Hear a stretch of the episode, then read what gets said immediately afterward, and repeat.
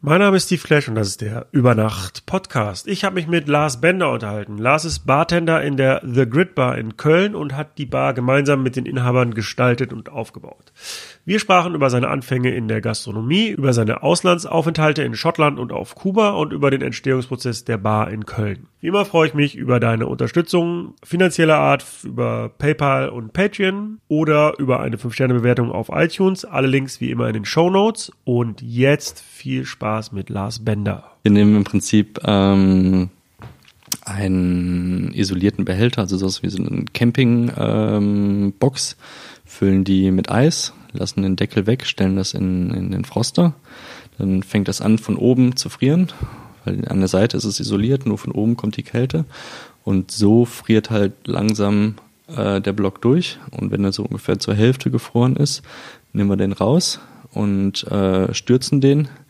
Und dadurch, dass halt von oben nur von einer Seite gefroren ist, sind halt diese pa kleinen Partikel, die nachher das Eis so ein bisschen milchig werden lassen, noch in dem ungefrorenen Teil unten. Und dann haben wir oben halt ähm, eine Schicht, äh, die komplett klar ist und daraus schneiden wir dann äh, Würfel zurecht.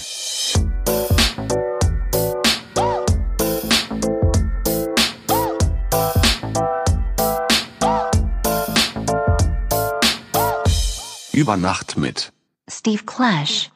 Ich heiße Lars Bender. Ich bin Bartender in der The Grid Bar in Köln und komme aus dem wunderschönen Ruhrgebiet. Was heißt, was ist eigentlich Bartender? Warum dieser Name? Was, was bedeutet das? Das habe ich mich schon immer gefragt. Äh, to tend a bar äh, kommt halt aus dem Englischen und äh, bedeutet so im weitesten Sinne äh, die Bar bespielen, äh, servieren. Es gibt noch den Begriff Barkeeper, der bezeichnet aber eigentlich den, der die Bar besitzt. Ah, okay, gut zu wissen. Ich dachte immer eher, Bartender klingt so wichtiger als Barkeeper, aber dann ist der Keeper ja quasi der, dem der Laden gehört und der Bartender, der arbeitet wirklich. Der, Arbeit, der, der das Geld verdient für den Barkeeper. Ähm, du kommst wie auch ich aus Mülheim an der Ruhr. Genau. Und hast in Duisburg-Essen studiert. Und zwar was? Betriebswirtschaftslehre. Warum? Ähm, ich hatte immer schon Interesse irgendwie so an äh, wirtschaftlichen Themen. Das hatte ich halt auch ähm, in der Schule. Ähm, eins der Fächer, die ich eigentlich immer ganz gerne äh, besucht habe. Und ähm, dann hatte ich noch meinen Zivildienst gemacht nach dem Abitur und dann musste ich mich halt irgendwann mal entscheiden, was ich machen will. Und ähm, da ich jetzt nicht den 1,0er Abischnitt hatte, äh, konnte ich mir jetzt auch nicht wirklich das aussuchen, was ich äh, machen wollte. Aber ich hatte auch nicht so genaue Vision und dann halt ein bisschen gelesen und äh, mich dann halt in Duisburg äh, für BWL äh, mit Schwerpunkt Marketing eingeschrieben und es auch nicht bereut. Ich habe gerade Duisburg-Essen gesagt, weil die Unis ja irgendwann mal mhm. zusammengelegt mhm. wurden, aber du warst dann offensichtlich am Duisburger Campus. Genau, also es gibt an beiden Campi BWL und ich war halt in Duisburg. Während des Studiums hast du wahrscheinlich irgendwann schon angefangen, als Bartender zu arbeiten. Wann ist dir denn klar geworden, dass das dein Beruf wird?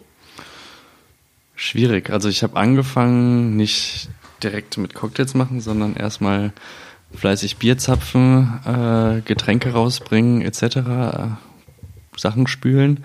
Und das hatte ich ja schon in der Schulzeit angefangen und ähm, als ich dann äh, meinem Studium angefangen hat, das war so eine kurze Zeit noch, irgendwie zwei Jahre, in denen es äh, noch die Studiengebühren gab. Und das war halt irgendwie doch ein guter Batzen Geld. Und äh, da musste ich halt irgendwie äh, weiterarbeiten, hatte aber auch Spaß immer dabei in der Gastronomie. Und ähm, dann halt erst später bin ich so ein bisschen ähm, an die Bar gekommen und äh, habe dafür halt auch irgendwie so eine Leidenschaft entwickelt, viel gelesen, Leute kennengelernt und das war dann irgendwie so ein Selbstläufer. Es gab dann nicht den einen Zeitpunkt, wo ich dachte, oh, das will ich jetzt äh, für den Rest meines Lebens machen, sondern es hat sich dann so entwickelt, äh, dass man dann auch selber gemerkt hat, dass man da besser drin geworden ist, dass man da äh, ähm, ja, mit Spaß dran geht und ähm, dann irgendwann war das Studium fertig und äh, hauptberuflich als Bartender gearbeitet. Jetzt bin ich hier. Gab es denn während des Studiums auch zwischendurch mal andere Pläne? Also, oder als du angefangen hast, eine Vision, was tatsächlich, also machen wolltest, außer jetzt Bartender zu werden? Ja, dadurch, dass ich äh, durch das Studium ähm, relativ breit aufgestellt war, ähm, war es für mich halt schon interessant, auch jetzt irgendwie in größeren Unternehmen zu arbeiten, äh, etwas in der Richtung, äh, vielleicht auch mit Schwerpunkt Marketing.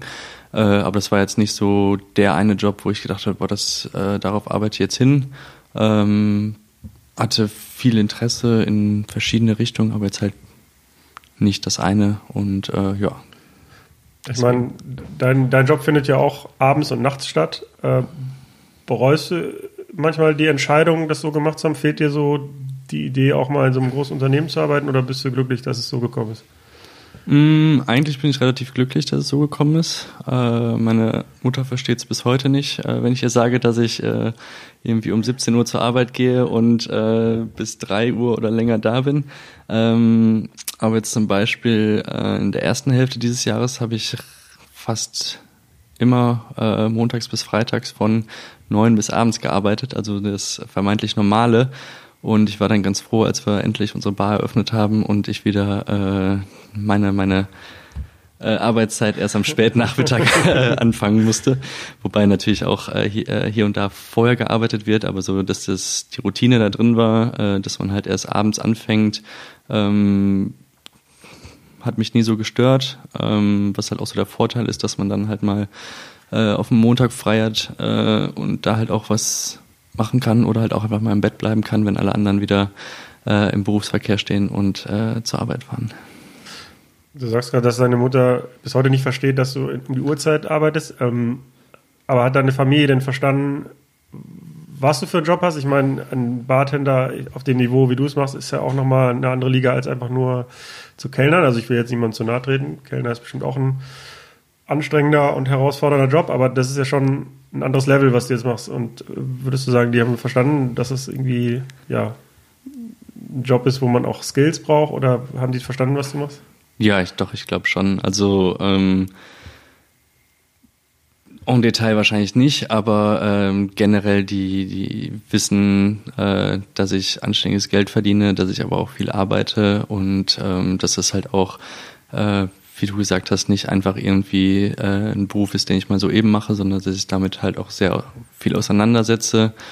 Andererseits sage ich denen halt auch, wenn ich mit denen telefoniere, ja, äh, letzte Woche war ich in Kentucky und äh, dann äh, diese Woche bin ich in Berlin und äh, merken halt auch, dass ich da viel unterwegs bin und ähm, dass ich da halt nicht äh, aus Spaß hinfahre, sondern dass ich da halt auch arbeite und viel zu tun habe. Ja, was hast du in Kentucky gemacht?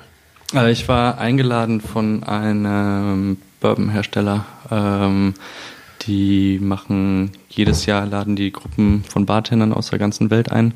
Und letzte Woche ähm, waren die internationalen Gäste da, da durfte ich mit dabei sein, waren halt in Kentucky, viel über Bourbon gelernt, viel probiert, die Herstellung gesehen und ganz viele Mückenstiche kassiert. ja, ich sehe schon. Ähm, es sprang mir ins Auge eben. Gut, ja. dass wir jetzt auch das Thema Video dazu äh, mhm. dabei haben. Damit wir zoomen dann da rein, das ist kein Problem. Sehr gut. Ähm, äh, hattest du dich da beworben oder ähm, suchen die Leute aus, die dann dort eingeladen werden. Und musstest du das mm. selber bezahlen, den Trip, oder haben die das finanziert? Nee, das war, ähm, also die, äh, die Marke heißt Wild Turkey. Äh, ist halt ein klassischer amerikanischer Bourbon Whisky, den ich schon immer sehr gerne mochte. Und äh, in Deutschland wird die Marke von äh, der Firma Campari vertrieben, mit denen ich so schon viel zusammengearbeitet hat. Und die hatten mich halt letztes Jahr gefragt, ob ich Interesse hätte, ähm, ein paar Schulungen äh, für andere Bartender in Deutschland zu machen äh, zum Thema äh, American Whiskey. Und äh, ja, hatte ich halt Interesse dran und dann kam halt so der Kontakt da zusammen und dann wurde ich da eingeladen und ähm, ja. Und was hast du vor Ort gesehen? Also haben die gezeigt, wie ihre Herstellung aussieht und so? Genau, also es sind ähm, ein Duo aus Vater und Sohn, die äh, beide da Master Distiller sind, quasi die verantwortlich sind, was äh, nachher in der Flasche ist. Und ähm, wir konnten da wirklich von ähm, der Fermentation, Maischung Brennen, Fasslagern etc. Also alle Schritte, die bei der Whisky ja schon wichtig sind, konnten wir genau sehen, Fragen stellen und äh, nachher auch direkt aus dem Fass probieren. Also es war halt so eine. Ich stelle mir das vor, mit so einer, wie Asterix und Obelix mit so einer großen Kelle aus dem Fass. Ja, die haben so ein äh, Thief, also so ein äh, Dieb heißt das. Das ist so ein lang, äh, langes Rohr. Hältst oben den Daumen drauf und dann kannst du halt ein bisschen was rauszapfen und dann äh, verteilen. Strohhalm für die großen Jungs. Genau. genau so. Ja. Ähm, und äh, was war so die Erkenntnis? Also gab es da Dinge, die du noch lernen konntest über Bourbon? Ja, also ich habe mich halt viel schon mit dem Thema beschäftigt, weil es auch eine so meiner Lieblingskategorien ist. Ähm, aber man lernt immer viel äh, kleine Details noch äh, dazu, äh, weil es halt bei jeder Firma auch ein bisschen anders ist und ähm, die beiden, Jimmy und Eddie, die äh, Master Distiller, ähm, haben halt auch so viel aus dem Nä Nähkästchen geplaudert, so viele Details und äh, ähm, ganz witzige Anekdoten auch und äh, da kann man schon viel, viel noch mitnehmen. Also immer eine Reise wert. Ich gehe mal an, während deines Studiums gab es dann irgendwo den Moment, wo du dann kein Bier mehr gezapft hast, sondern deinen ersten Cocktail gemixt hast oder vielleicht den zehnten. Ähm, kannst du dich noch erinnern, wo und wann das war, als du gedacht hast, irgendwie, ich finde es jetzt spannender, mehrere Zutaten in dein Glas zu tun, als vielleicht nur ein oder zwei? Mm, also genau den einen Moment weiß ich nicht mehr. Ich weiß, dass ich irgendwann meine, meine erste Schicht äh, in der Bar hatte. Ähm, da durfte ich natürlich noch nicht direkt alles machen. Äh, andererseits wurde ich dann immer häufiger äh, auch in der Bar eingesetzt, halt im Service und äh, gerade wenn es dann irgendwie unter Woche am Anfang noch ruhiger war, äh, sollte ich dann hier auch schon mal äh, den Drink machen, äh, was in meinen ersten Jahren auf jeden Fall fast ausschließlich Caipirinhas waren. Aber ähm, den einen Moment gab es nicht, aber es war dann so mit der Zeit auf jeden Fall, dass ich dann da schon klar, äh, macht mehr Bock als zwei Zutaten aus zwei Zutaten eine Apfelscholle zu machen. Und äh, ich hatte natürlich damals noch gar keine Ahnung, was ich da jetzt wirklich in der Hand habe. Da stand dann, gab es die Rezepturen, davon so und so viel, davon so und so viel und ähm, fertig. Und dann hat man sich halt nachher wirklich erst damit beschäftigt, was dann wirklich da die Unterschiede sind. Für mich war das erstmal so komplett neue Welt, äh, was es da alles gab und ähm, ja, super interessant auf jeden Fall. Glaubst du denn, dass auch die Gäste, je nachdem, wo du es machst, auch das Wertschätzen überhaupt die Mühe, die man sich macht? Auf jeden Fall. Also ähm, zum einen gibt es halt die, die sich schon gut auskennen, die äh, schon viele verschiedene Bars besucht haben, die dann halt auch sehen, okay, äh, der empfiehlt mir einen Drink, ähm, der äh, genau so ist, wie ich mir das vorgestellt habe, äh, oder die halt irgendwie auch schon ähm, mehr Hintergründe zu einzelnen Spiritosen kennen und äh, wenn man das halt dann halt auch anbieten kann, ähm, dass die das dann halt auch merken und wertschätzen.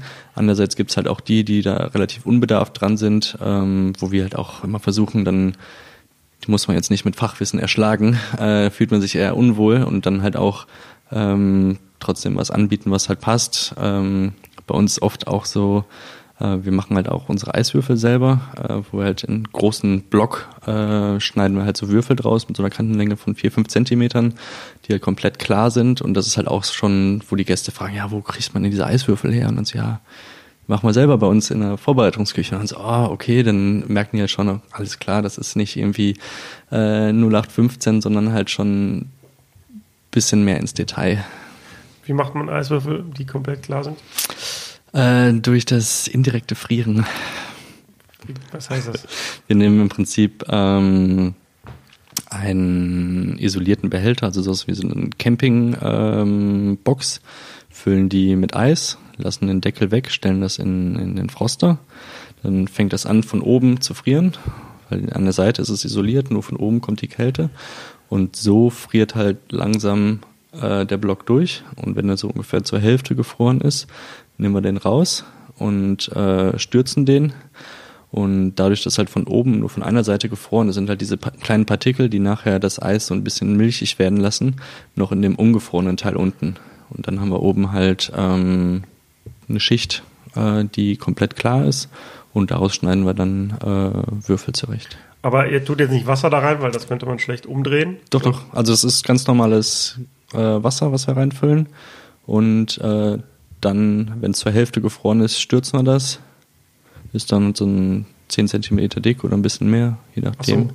Okay, also das heißt, es ist dann schon komplett gefroren, aber Nur die Hälfte des, der ursprünglichen Menge, die wir in äh, Behälter gefüllt haben. wird dann mit umgestürzt? Oder Genau, das äh, schüttet man weg. Also das Ah, schmeißt okay. man am besten in die, in die Spüle oder so ähnlich. Ah, okay. Und Genau. dann wird am Ende bleibt halt eine Schicht über die klar ist und eine Schicht, die ist milchig und dann schneidet ihr die klar. Nee, die, ähm, die, äh, die Schicht quasi, wo die äh, Partikel noch drin sind, die ist noch gar nicht gefroren. ah, okay. Genau. Die sinken, das sinkt dann ab. Genau, in, das in ist das halt- Wasser und das Wasser genau. wird weg. Ah, ja, okay. Und äh, gäbe es sowas eigentlich auch zu kaufen oder ist man darauf angewiesen, das selber zu machen? Nee, äh, es gibt auch mittlerweile ähm, zwei, drei Hersteller, die ähm, große Blöcke äh, mit einer ähnlichen Methode ähm, produzieren.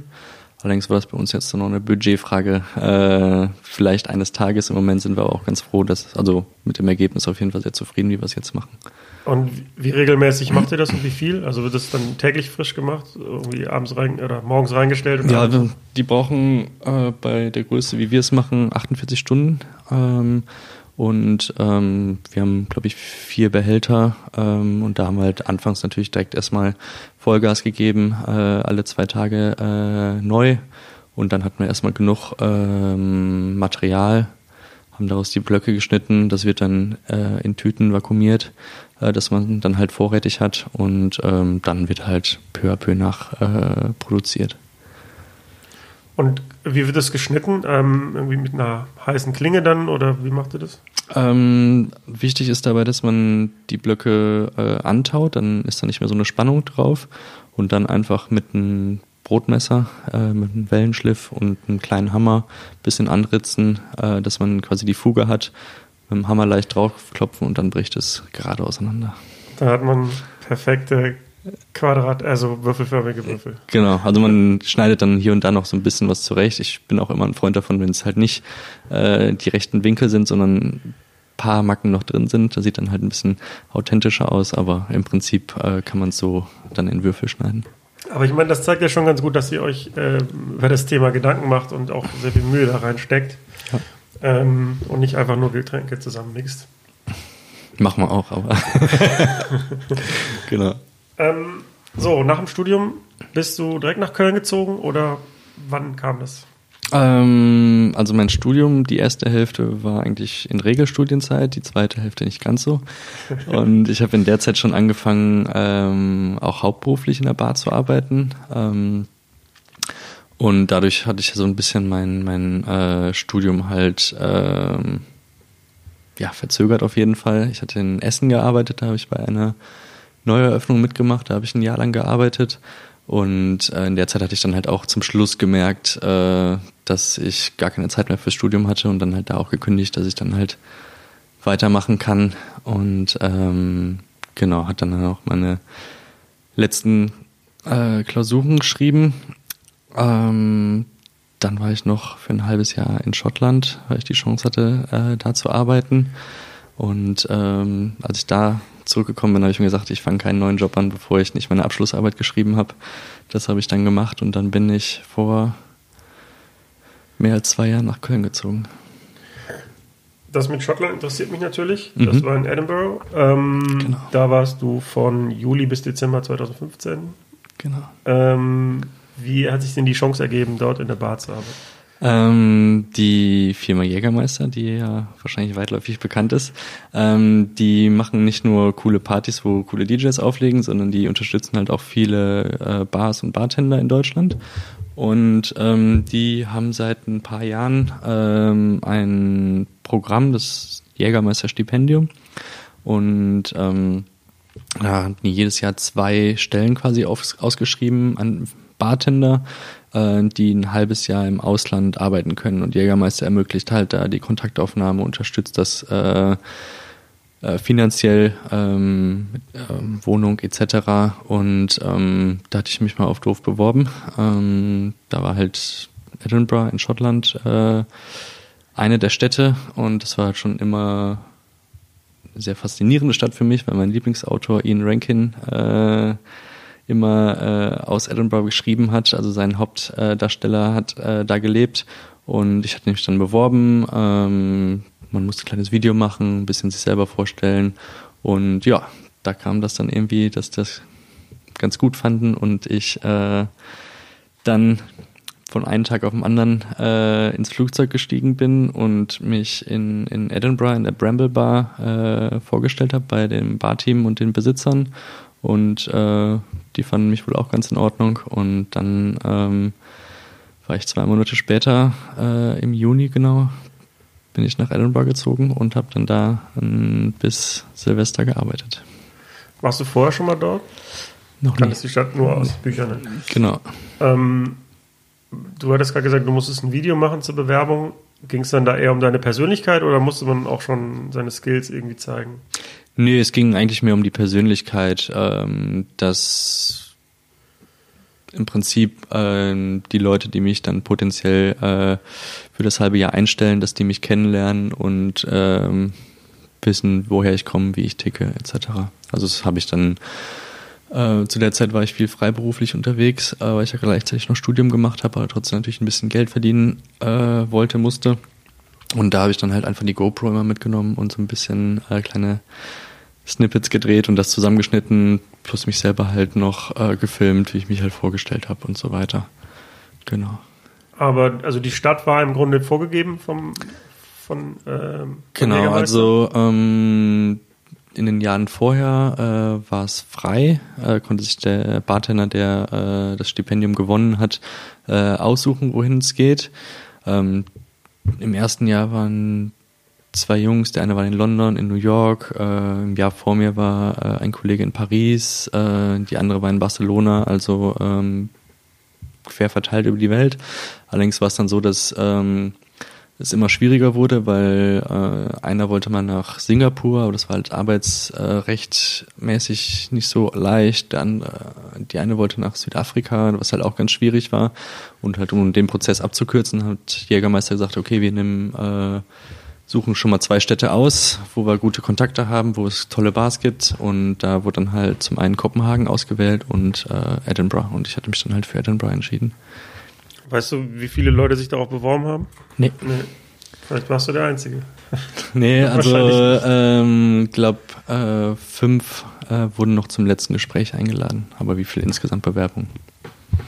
Und Weiß nicht. weißt du, warum du gewonnen hast oder hast du eine Ahnung? Ähm, so genau nicht, nee. Also ähm, ich kannte natürlich äh, die Leute von Jägermeister auch schon vorher und habe auch so schon viel mit denen zusammen gearbeitet, Projekte gemacht und ähm, ähm, deswegen war die Verbindung auf jeden Fall schon da. Ich war kein komplett Fremder, aber was jetzt den Ausschlag gegeben hat, weiß ich nicht. Und ähm, ja, dann bist du dorthin geflogen und in die Bar reingelaufen und hast gesagt, hi, ich bin Lars. Ich bin der Deutsche. Ich bin der Deutsche. Ich arbeite jetzt hier. Aber die, genau, ich nehme euch jetzt die Arbeitsplätze weg und die Frauen. genau, genau so war's. Nee, ähm, da wurde ich super aufgenommen. Hat natürlich erstmal ähm, die ersten zwei Wochen habe ich kein Wort verstanden, weil Schottisch halt kein Englisch ist und äh, man sich da echt gut reinhören muss. Ähm, zum Glück hatte ich halt bei mir im Barteam nicht nur Schotten, also äh, wir waren äh, fünf Jungs. Ähm, mein Barmanager war Engländer, hat die zumindest ein bisschen besser verstehen können. Ähm, die anderen beiden Schotten, äh, das war am Anfang sehr schwierig zu verstehen. Und noch äh, ein Italiener, äh, der halt das ähn ähnliche Englisch gesprochen hat wie ich. Deswegen war man da auf einer Wellenlänge. Und genau, das hat mich erstmal so ein bisschen ähm, Zeit gekostet, auf jeden Fall, mich da reinzuhören, die Abläufe kennenzulernen, die Drinks natürlich auch. Und wurde aber auch super aufgenommen, unterstützt. Ähm, Edinburgh selber ist auch eine sensationelle Stadt, äh, sehr schön und ähm, gute Community auch unter den Bartendern der verschiedenen Bars und ähm, dann ging es auch schon los und ich habe ganz normal da mitgearbeitet, Drinks gemacht oder im Service gearbeitet, Vorbereitung, alles was dazugehört. Ich stelle mir das gerade so ein bisschen vor wie so eine ausgedehnte Klassenfahrt. Also man arbeitet zwar dort, aber irgendwie ist es, man weiß ja, es ist auf Zeit und äh, ich kann mir vorstellen, dass man da mit so einem anderen Mindset rangeht, als wenn man jetzt in Köln jeden Tag äh, halt seinen Job macht in der Bar. War das so? Hat sich das so angefühlt? Mm, eigentlich gar nicht. Also ähm, Schade, ich dachte, jetzt kommen krassen Geschichten. dabei. nee, ähm, also ich habe das schon sehr ernst genommen, äh, weil die, die Bar, das Bramble, ähm, gehört halt auch zu den 50 besten Bars der Welt. Es gibt jedes Jahr so eine Liste, die ist natürlich, äh, ja, Die wird du selber geschrieben. haben andere geschrieben, aber ähm, auf jeden Fall eine äh, sehr hoch angesehene Bar und äh, schon immer gewesen und äh, schon sehr viele gute Bartender da gearbeitet und deswegen war das für mich halt auch so okay. Das ist eine große Chance für mich, erstmal halt im Ausland zu arbeiten, was halt immer äh, noch eine andere Perspektive gibt, weil viele Sachen sind gerade in, in Großbritannien oder auch in den Staaten natürlich anders, weil das Verständnis der Leute für Drinks ist äh, ganz anders als hier in Deutschland. Und ähm, ansonsten halt auch auf einem sehr hohen Niveau arbeiten und ganz neue Zutaten oder vermeintlich neue Zutaten oder Marken kennenlernen. Deswegen war es jetzt halt für mich auch so, ja, das ist eine große Chance, da kann ich viel daraus lernen und habe halt im Nachhinein auf jeden Fall auch super viel gelernt und äh, coole Leute kennengelernt. Das war halt nicht so, ja, einfach mal ein bisschen machen und äh, ich bin sowieso bald weg. Äh, das war halt wirklich äh, Aber es war von vornherein begrenzt bis Ende Dezember. Ja, genau. Das ging halt ein halbes Jahr. Ähm, wie gesagt, danach wollte ich auf jeden Fall auch mein Studium fertig machen, habe ich dann auch gemacht. Und ähm, mein, äh, mein Chef, der hatte mich auch noch gefragt, ob ich äh, noch bleiben möchte ähm, oder ähm, auch wiederkommen möchte. Und das hatte ich halt erstmal verneint, weil, wie gesagt, Studium äh, Vorrang hatte, aber ähm, das Programm von Jägermeisters ging erstmal nur ein halbes Jahr, genau. Also nur ist halt sechs Monate. Wäre es eine Option, nochmal ins Ausland zu gehen irgendwann oder bist du jetzt gesettelt? Im Moment nicht, aber generell kann ich es mir auf jeden Fall vorstellen. Du hast das eben schon so ein bisschen angesprochen. Ist die Barkultur in Schottland anders als in Deutschland? Und wenn ja, inwiefern? Auf jeden Fall. Also ähm, die Leute wissen, was sie trinken möchten. Ein bisschen mehr als hier in Deutschland. Das ist halt der Cocktail ist halt äh, erst später nach Deutschland gekommen im Vergleich zu Großbritannien. Da gab es vermeintlich schon immer äh, Mixed Drinks und äh, deswegen äh, kennen sich die Leute halt auch ein bisschen besser aus. Also ähm, für viele Leute ist halt in Deutschland äh, ein Cocktail einfach irgendwie äh, was Fruchtiges, was bisschen Tropisches äh, und äh, fertig, mach mal irgendwas, äh, Hauptsache es ist blau oder rot. Ist also so ein Sirup und dann einfach noch Wasser draufgeben. Genau. Schirmchen rein. Ja. Ich dachte, so geht das. Na, ein bisschen anders ist dann doch, gerade was halt so klassische Drinks angeht. Also wenn ähm, in Deutschland jemand Martini bestellt, äh, denkt er, er kriegt äh, einen Wermut der Marke Martini, am besten noch den Bianco, äh, wobei halt der Martini-Cocktail, ähm, wie er ihn das Beispiel, was man immer nennen muss, James Bond halt auch trinkt, äh, ein klassischer Cocktail ist, der halt auf äh, Gin-Basis ist mit ein bisschen trockenem Wermut. Und ähm, ich habe in der Zeit in, in Schottland noch nie so viele Wer ähm, Martinis gemacht äh, wie vorher oder jetzt nachher. Und ähm, die Leute wissen halt genau, was es ist, aber die wissen auch genau, wie sie ihn trinken möchten, in welchem Verhältnis und mit welchem Gin etc. Da ist das halt ähm, ja gang und gäbe. Da äh, kennt man sich äh, besser aus. Ähm, man war, hat schon verschiedene klassische Drinks probiert und ähm, ja, ist halt schon ein paar Jahre Vorsprung. Also die bestellen dann und sagen, ich möchte zwei Drittel davon, ein Drittel davon und dann äh, die Zitronenhaut. Äh, Genau, ja. Also Martini ist halt, ähm, hat jeder seine, seine eigene Rezeptur, irgendwie 3 zu 1 oder 17 zu 1, irgendwas dazwischen. Und dann äh, mit einer Zitronenzeste oder mit äh, einer Olive oder äh, sowas. Genau. Da weiß, genau, da weiß jeder direkt äh, Bescheid und äh, ja. Ja, ich hatte das letztens äh, in einem Club, ähm, wo vorher so Barbetrieb war, und dann saß ich noch an der Bar vorm Auflegen und da kam dann auch eine Frau und die dann halt auch sehr konkret bestellt hat. Also das war was, was, was nicht auf der Karte war und dann hat sie sehr konkret und sehr lange erzählt, was, ähm, was sie haben möchte. Mhm. Und ich fand das in dem Moment erstmal unangenehm, weil ich dachte, bestell doch einfach was, was auf der Karte ist. Aber jetzt, wo du das sagst, ist es vielleicht einfach eine, tatsächlich in Deutschland eine andere Kultur, wenn man, wenn man Drinks bestellt. Ja. Äh, und vielleicht war das in einem anderen Kontext vielleicht gar nicht unangenehm, sondern einfach ganz normal, dass man seine Drinks so bestellt. Ja. Also ich finde es immer gut, wenn, wenn Leute wissen, was sie trinken. Also ich empfehle natürlich auch immer gerne Sachen und ähm, wir haben uns ja auch viele Drinks überlegt äh, ähm, und die gibt's halt woanders nicht. Das empfehle ich natürlich auch gerne. Aber wenn jemand zu mir kommt, ich äh, will dies, dies und dies haben, am liebsten so und fertig und ich alles da hab und äh, das machen kann, dann klar, gerne. Soll machen wir es genau so und äh, bitteschön. Also das heißt, ist es dir dann auch recht, wenn jemand so konkret sagt, was er will und du, der innere Künstler in dir fühlt sich da nicht gekränkt? Ach, sagt, überhaupt äh, nicht. Also ähm, auch wenn jetzt irgendjemand was nach meinem persönlichen Geschmack komplett idiotisches bestellt, aber ich alles da hab und es machen kann und er damit happy ist, dann sind wir alle happy. Ich war auch letztens mit Leuten hier in Berlin in dieser Bar, ich weiß nicht mehr genau, wie sie hieß, und ähm, ist aber gut, ne? da habe ich einfach gesagt zum Barkeeper, überrasch mich. Zum Bartender habe ich gesagt, überrasch mich. Und dann habe ich nur so aus dem Augenwinkel gesehen, dass er zwei rohe Eier reingehauen hat. Und dachte ich so, oh Gott, warum habe ich gesagt, überrasch mich? Ich meine, er hat es geschafft, er hat mich überrascht. Es hat auch überhaupt nicht geschmeckt, aber das lag eher daran, dass ich jetzt die Idee von zwei rohen Eiern im Drink nicht so cool finde. Aber ähm, ja, bin ich selber schuld. Also ich hätte ja sagen können, was ich will. Er hat mich überrascht, hat geklappt. Okay. Ich bin nicht böse. Ja, normalerweise also ähm, zu dem Thema mit den rohen Eiern, das ist äh, gang und gäbe, macht man auch schon seit 100 Jahren so.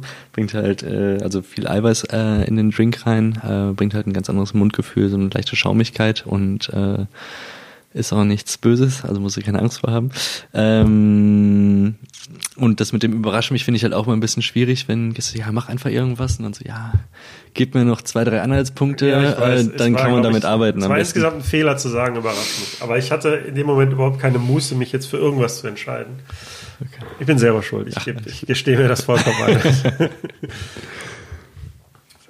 ähm, Gab es auch was, was die Schotten von dir lernen konnten? Ähm, von mir lernen. Bestimmt. Also ähm, äh, im, zum Thema Service. Ähm, also wir haben ganz normal Service am Tisch gemacht. Das ist aber nicht so gang und gäbe in äh, Bars und Pubs in Großbritannien. Und ähm, da hatte ich halt irgendwie schon, glaube ich, gewisse Vors Vorsprung gegenüber meinen Kollegen, weil die es halt nicht so gewohnt waren, auch wenn die jetzt schon vielleicht ein Jahr da gearbeitet haben, aber in anderen Bars ist es halt so, du gehst zur Theke, bestellst dann, nimmst das mit, bezahlst und suchst dir dann deinen Platz. Und äh, wir haben halt ganz normales, also aus deutscher Sicht äh, normales Service ähm, am Tisch angeboten und da halt auch beraten. Und äh, das hat sich dann, glaube ich, auch ganz gut befruchtet äh, mit meinen Kollegen, äh, weil ich da halt irgendwie, für mich war das halt so eine Selbstverständlichkeit, für die was immer noch so oder für die Gäste teilweise auch so ungewohnt, dass jetzt, ja, was machst du jetzt? Warum stehst du jetzt bei mir am Tisch und ich bestelle direkt hier und ich gehe nicht direkt zum Bartender und äh, ja. Das Hat sich das jetzt noch witzig. durchgesetzt? Also ziehen die das jetzt durch mit dem? Mit Ja, das, das war vorher schon so und das äh, wird auch weiter so gemacht, aber dieses Selbstverständnis dazu ähm, war auf jeden Fall irgendwie ganz witzig zu sehen. Äh, was ist dein Lieblingsdrink? Ähm, kommt immer drauf an. Ist so eine Den, also gute erstens, Antwort. den du trinkst und, und den, den du am liebsten machst. Vielleicht Ja. unterscheidet sich das ja. Ähm, kommt natürlich auch immer auf die Situation an. Nach Feierabend ist mein Lieblingsdrink eigentlich ein kaltes Bier. ähm, aber wenn es jetzt um Im Cocktail Verhältnis 1 zu 2. Oder so. Gerne eins zu eins, genau. ähm, ansonsten äh, ein klassischer Manhattan-Cocktail ähm, auf Basis von, von äh, American Whiskey, bisschen süßer Wermut, bisschen Angostura Bitters, kalt gerührt äh, und ohne Shishi. Äh, serviert äh, finde ich immer ganz gut. Da gibt's dann natürlich noch 17.000 verschiedene Varianten. Dann gibt's noch äh, ganz viele verschiedene Whiskys oder Wermuts, die man als Basis benutzen kann. Das äh, trotzdem ein großes Spektrum. Äh, das ist eigentlich so einer meiner Alltime favorite Drinks, glaube ich. Was ich mich noch gefragt habe, ist, ob dieser Bartenderberuf und diese Cocktailkultur in Deutschland vielleicht auch so, ähm, so Phasen durchlebt hat, weil ich hatte, ich habe irgendwie den Eindruck, dass es Zeiten gab, wo das so ein bisschen präsenter war, das Thema, wo man dann auch sich verabredet hat, vorher noch einen Cocktail trinken zu gehen und dann gab es Zeiten, wo meiner Meinung nach da gar keiner drüber gesprochen hat. Ist, nimmst du das auch wahr oder gibt es so eine feste Community an Leuten, die das immer pflegen und auch regelmäßig in Bars gehen oder wie, wie nimmst du das wahr? Mm, Also aus dem historischen Gesichtspunkt ist es so, dass halt so die ersten Cocktails im Mitte, Ende des 19. Jahrhunderts gemixt wurden. Vor allem äh, halt in den USA oder halt in englischsprachigen Ländern hat sich das als erstes entwickelt. Äh, aber auch Anfang des 20. Jahrhunderts war es in Deutschland relativ verbreitet oder äh, sehr populär, möchte ich jetzt noch nicht sagen, weil da war Wein und Bier trotzdem noch im Vordergrund, aber es gab trotzdem auch äh, viele äh, Mixed Drinks. Und auch eine der ersten nationalen Barkeeper-Vereinigung, äh, die wurde halt in Deutschland gegründet. Ähm, aber das hat sich halt mit der Zeit äh, so ein bisschen verlaufen. Ähm, 80er Jahre ähm, war halt so die, die, der Tiefpunkt für die Cocktailkultur auf der ganzen Welt, weil ähm, da ähm, mehr auf bunt und äh, knallige Farben etc. Äh, Wert gelegt wurde, halt auch als den äh, äh, wirklichen Drink. Und äh, das hat sich halt in anderen Ländern ein bisschen schneller erholt als in Deutschland. Und ähm, als ich angefangen habe, ähm, war das halt auch noch so ein bisschen in den Kinderschuhen. Ähm, da wurde halt auch viel Murks gemacht. Ich habe auch schon richtig schlechte Drinks bestimmt gemacht damals äh, also manche Verbrechen begangen. ähm, aber ähm, da wurde zumindest wieder ein bisschen mehr die Wertschätzung gegeben. Das war halt auch so eine Zeit, wo es dann wieder äh, en vogue war, dass man halt äh, in der Cocktailbar gegangen ist und sich da halt ähm, zehn Kaipis reingeknallt hat. Ähm, das hat dann halt wieder so angefangen. Ähm, aber mit der Zeit, wo ich halt auch selber mich ein bisschen mehr mit dem Thema beschäftigt habe, äh, kamen halt viele neue Produkte auf den Markt, ähm, viele innovative äh, Leute haben Drinks kreiert, ähm, moderne Klassiker, ähm, die bis heute noch äh, oft bestellt werden. Ähm, das hat dann halt so ein bisschen seinen, seinen Lauf genommen, dass da halt ähm, weg vom Wirkungstrinken, sondern halt eher so zum Genusstrinken. Das ist ein schönes Wort, Wirkungs ja. ja. Wirkungstrinken, ja. Genau. Das, das mache ich häufig. Ja. Hat auch seine Berechtigung. Aber das halt ein bisschen mehr äh, zum, zum Qualitätsbewusstsein äh, der Leute, ähm, ja, dass man halt sich auch dafür interessiert, was dann wirklich ins Glas kommt und dass man seinen Geschmack halt so ein bisschen weiterentwickelt. Und ähm, das sehe ich jetzt halt immer häufiger. Es gibt halt mittlerweile halt viele, die sich halt privat mit dem Thema beschäftigen, die auch äh, zu Hause wahrscheinlich eine Spirituosenauswahl stehen haben, die es halt äh, mit einigen Bars aufnehmen kann. Und ähm, dass man da halt selber hinterher ist, dass man sich für das Thema interessiert. Und ähm, ähm, genauso aber halt auch Leute, die neu in dem Thema sind, die eigentlich sonst keine Drinks trinken, aber trotzdem sich ähm, mal überraschen lassen, wie äh, du es vorhin gesagt hast, und trotzdem da halt auch äh, begeistert von sind, was, was so möglich ist, dass man halt das von früher vermeintlich nur noch kannt und jetzt so, oh, das ist aber schon ein bisschen was anderes, ein anderer Schnack. Ich meine, würdest du auch sagen, dass es so ein bestimmtes Klientel dafür gibt, weil ich sag mal so Cocktails jetzt bei euch in der Bar, da gibt's ja durchaus welche für 11 Euro oder aufwärts ähm, was sicherlich absolut seine Berechtigung hat, ähm, weil da ja auch sehr viel Mühe und Vorbereitung drin steckt, aber dadurch ähm, gibt es wahrscheinlich eine Zielgruppe, für die das uninteressant wird, ähm, weil man vielleicht nicht Samstagabend ausgeht und irgendwie 30 Euro ausgibt. Glaubst du, da gibt es eine bestimmte Zielgruppe oder ist es so bunt gemischt? Also wenn ich das bei uns in der Bar betrachte, ist es echt sehr bunt gemischt. Ähm, klar, wenn man ein kleines Budget hat, dann ähm, holt man sich am Kiosk ein Bier und hat halt nicht unbedingt das Geld für äh, Zehner oder mehr für einen Cocktail. Andererseits haben wir halt auch viele, die jetzt ähm, nicht mit den Scheinen wedeln, die äh, dann aber vielleicht nur ein oder zwei Drinks ähm, sich gönnen, aber dafür halt auch was Cooles haben wollen, was sie nicht überall bekommen. Es gibt halt nicht genug Bars, glaube ich, in ganz Deutschland noch, wo man halt für 4,90 Euro äh, einen Drink bekommt. Ähm, das könnte man natürlich auch machen, aber da gibt's halt genug, die ähm, sagen, okay, ich habe 20 Euro, dafür möchte ich dann halt auch äh, was Gutes trinken. Äh, und wenn ich mir ansonsten das Klientel bei uns in der Bar angucke, ist das ähm, super gemischt. Ähm, letztens eine Dame da gehabt mit ihrem Sohn, also der Sohn könnte halt auch mein Vater sein, dementsprechend könnte sie meine Oma sein, aber super interessiert ähm, am ganzen Thema und ähm, viele Fragen gestellt, sehr neugierig gewesen.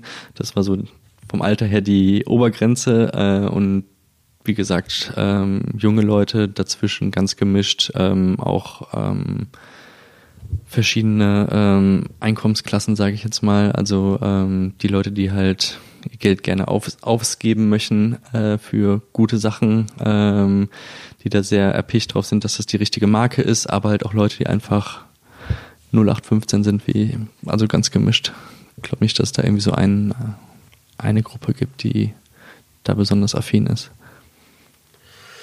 Du bist seit Anfang des Jahres jetzt äh, quasi angestellt bei ähm, der Bar in Köln, wo du jetzt arbeitest. Das ist die Grid Bar, äh, die ist in der Friesenstraße. Genau. Und also du bist angestellt seit Anfang des Jahres, aber die hat erst seit äh, jetzt ein paar Monaten geöffnet, hattest du gesagt. Genau. Ähm, wie bist du denn dazu gekommen, dort anzufangen? Mm.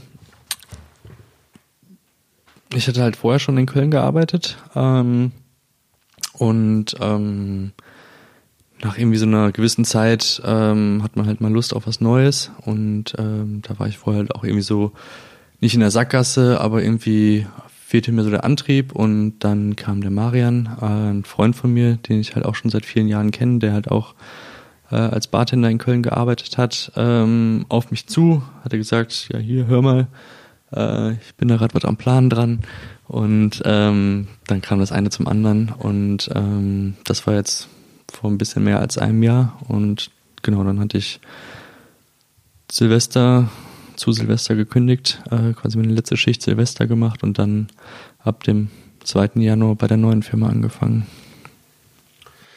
Ich habe gesehen auf der Instagram-Präsenz von eurer Bar, dass das im Grunde vorher ein kahler Raum war und äh, ihr quasi von null auf da alles reingebaut habt. Ähm, warst du da auch dran beteiligt? Und wenn ja, erzähl mal ein bisschen, was ihr alles gemacht habt und wie der Laden aussieht. Also ähm, der ursprüngliche Plan war eigentlich ähm, nicht, dass ähm, wir, also Marian, äh, im ersten Schritt äh, selber dann eine Bar eröffnet, sondern der ähm, Marian, unser Geschäftsführer, ähm, der äh, kannte halt den Hausbesitzer über äh, zwei Ecken ähm, und der hatte halt äh, Probleme gehabt ähm, mit Gastronomien, die da vorher drin waren, äh, weil da auch viele Sachen schiefgelaufen sind. Und er hat im Prinzip nur jemand gesucht, der ein äh, Konzept schreibt, äh, was in der Location möglich wäre an hochklassigen Drinks, weil ähm, der, der Martin, der Hausbesitzer, halt auch interessiert daran ist und äh, schon viel von der Welt gesehen hat und äh, sich halt vorgestellt hat oder gewünscht hat, dass da halt auch was qualitativ Hochwertiges reinkommt. Und äh, der Marian hat da halt ein Konzept geschrieben und ähm, Lirum Larum, äh, jetzt ist er, äh, jetzt besitzt er halt die Bar äh, in dem Objekt. Und ähm, genau, wir hatten halt überlegt, was, äh, was da funktionieren könnte. Also die, die Friesenstraße ist in Köln. Ähm, unter der Woche sehr ruhig. Äh, Freitag, Samstags, abends ist da die Hölle los. Ähm, Gerade im Sommer jeder Junggesellenabschied aus der ganzen Region kommt anscheinend in diese Straße.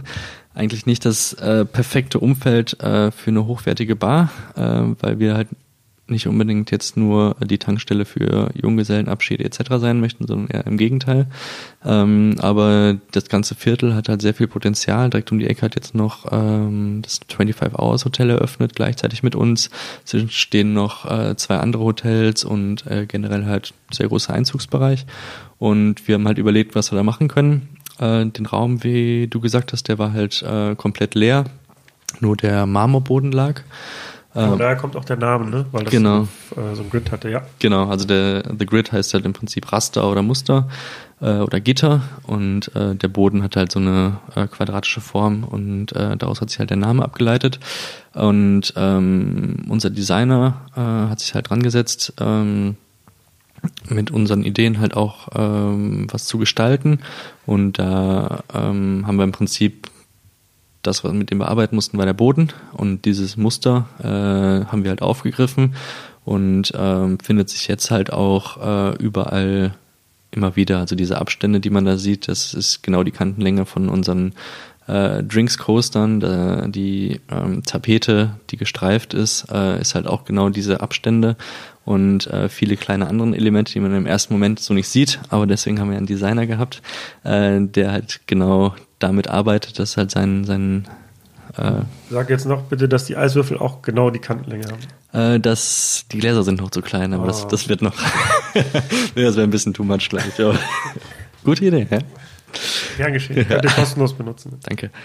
Ähm, genau, und äh, da haben wir halt ähm, geguckt, was vom Raum her möglich ist. Der Raum ist sehr länglich äh, langgezogen und ähm, da mussten wir halt schauen, wie wir es was wo platzieren. Äh, wir wollten den Eingangsbereich nicht ganz so offensichtlich machen. Äh, wir arbeiten vorne halt auch mit der Klingel, nicht weil wir jetzt äh, nur die tollen Leute reinlassen sollen, sondern weil wir halt ähm, das so machen wollen, im Prinzip, wie wenn ich jetzt zu dir nach Hause komme, da klingel ich ja auch und da werde ich dann von dir an der Tür begrüßt.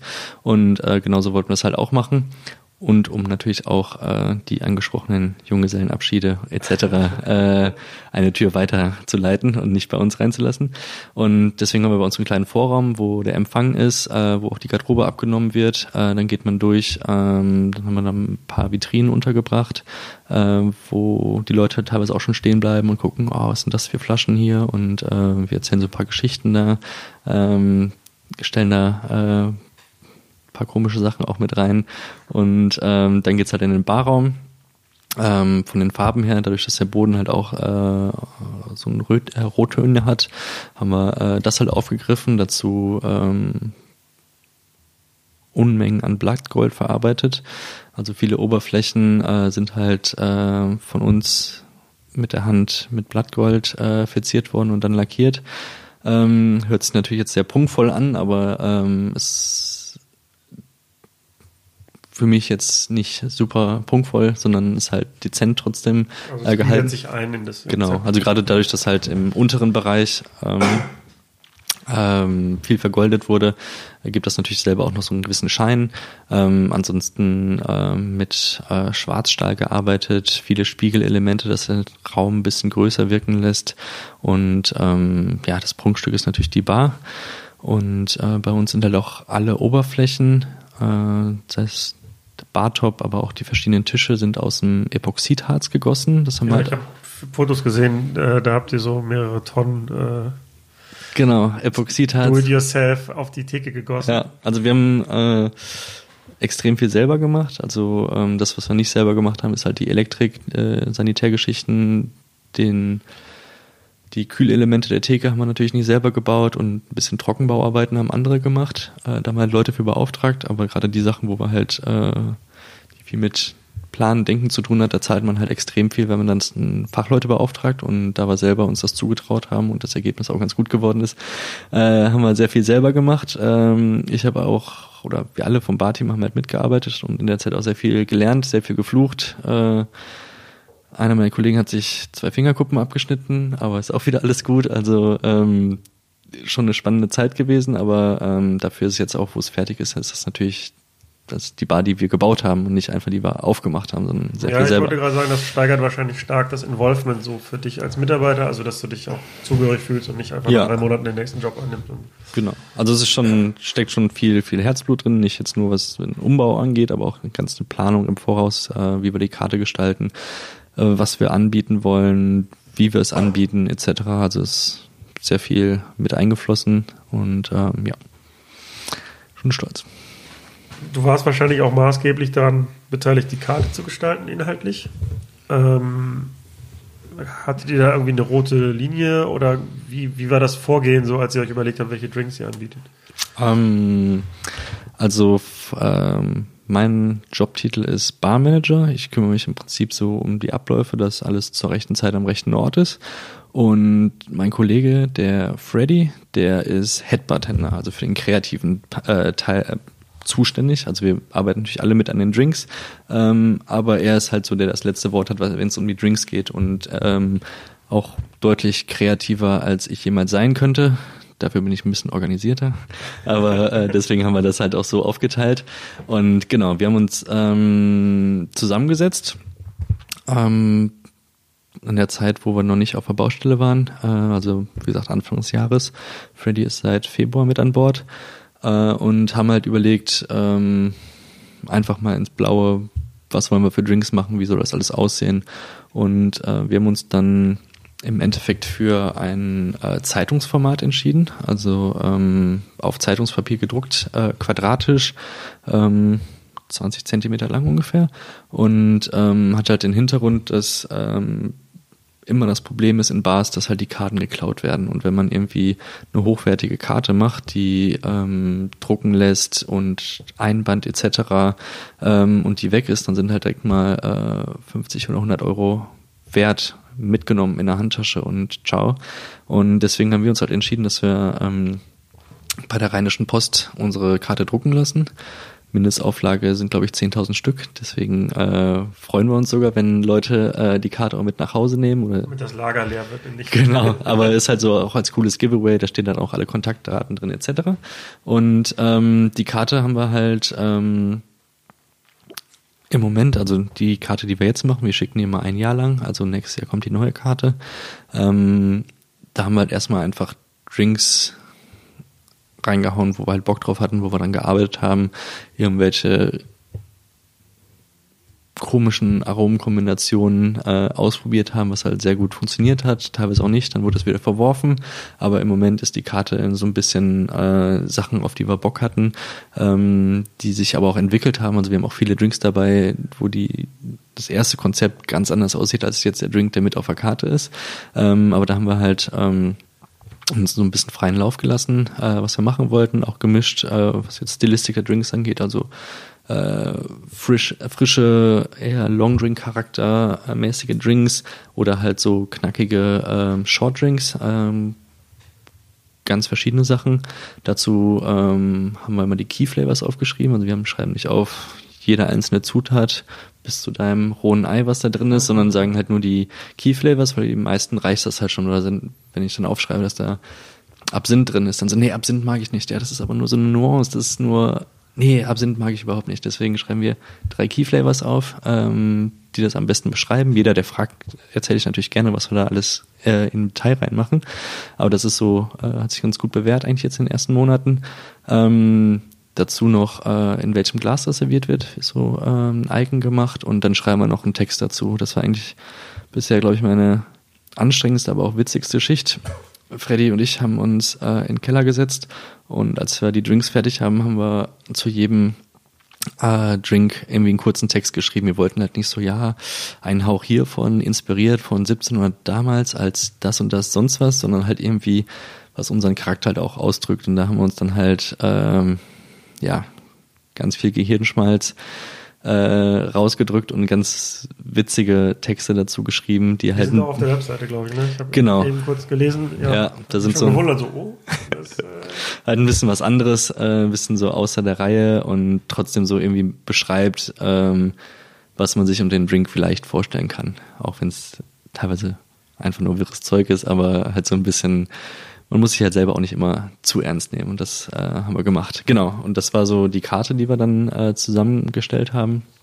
Und ähm, Jetzt planen wir auch schon die nächste Karte fürs neue Jahr. Die wird äh, vom Format her auch wieder ähm, auf, auf Zeitungspapier gedruckt, ähm, aber inhaltlich ein bisschen anders. Aber da sind wir gerade noch in der Planung.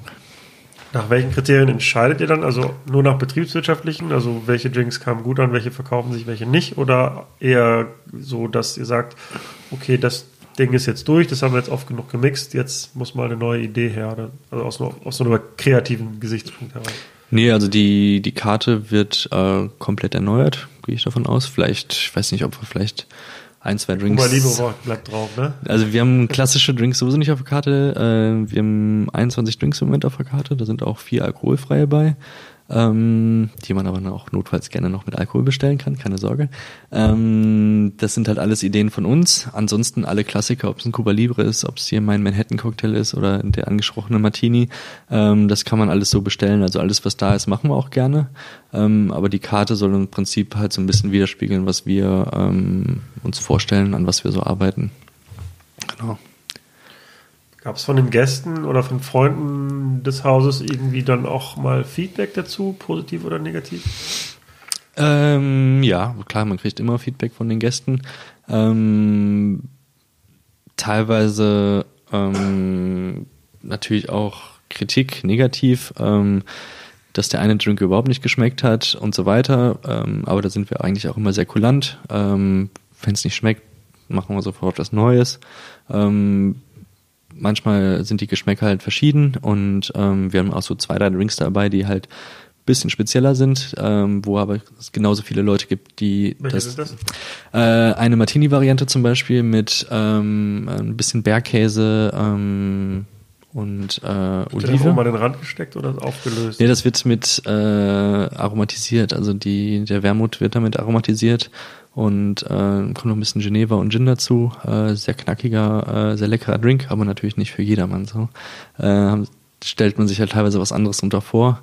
Aber wie gesagt, da gibt's halt dann die einen, äh, die das nicht so mögen und die anderen, die das dann grandios finden. Und ähm, das ist aber eigentlich, wie gesagt, nie, nie das Problem. Man findet eigentlich für immer jemanden was. Jetzt haben wir gelernt, dass äh, das Eis, das ihr selber macht, und zwar mit äh, dieser Technik Ja. Und das selber schneidet. Ähm, ihr habt den Epoxidharz mehrere Tonnen in der Bar ausgekippt. Ähm, Ja. Was gab es denn noch so für Projekte, die jetzt unbedingt mal erzählt werden müssen? Ähm, Was war besonders anstrengend? Was besonders anstrengend war, ähm, also hat natürlich alles länger gedauert, äh, als wir es ursprünglich mal geplant hatten. Das ist dann auch schon mal sehr anstrengend.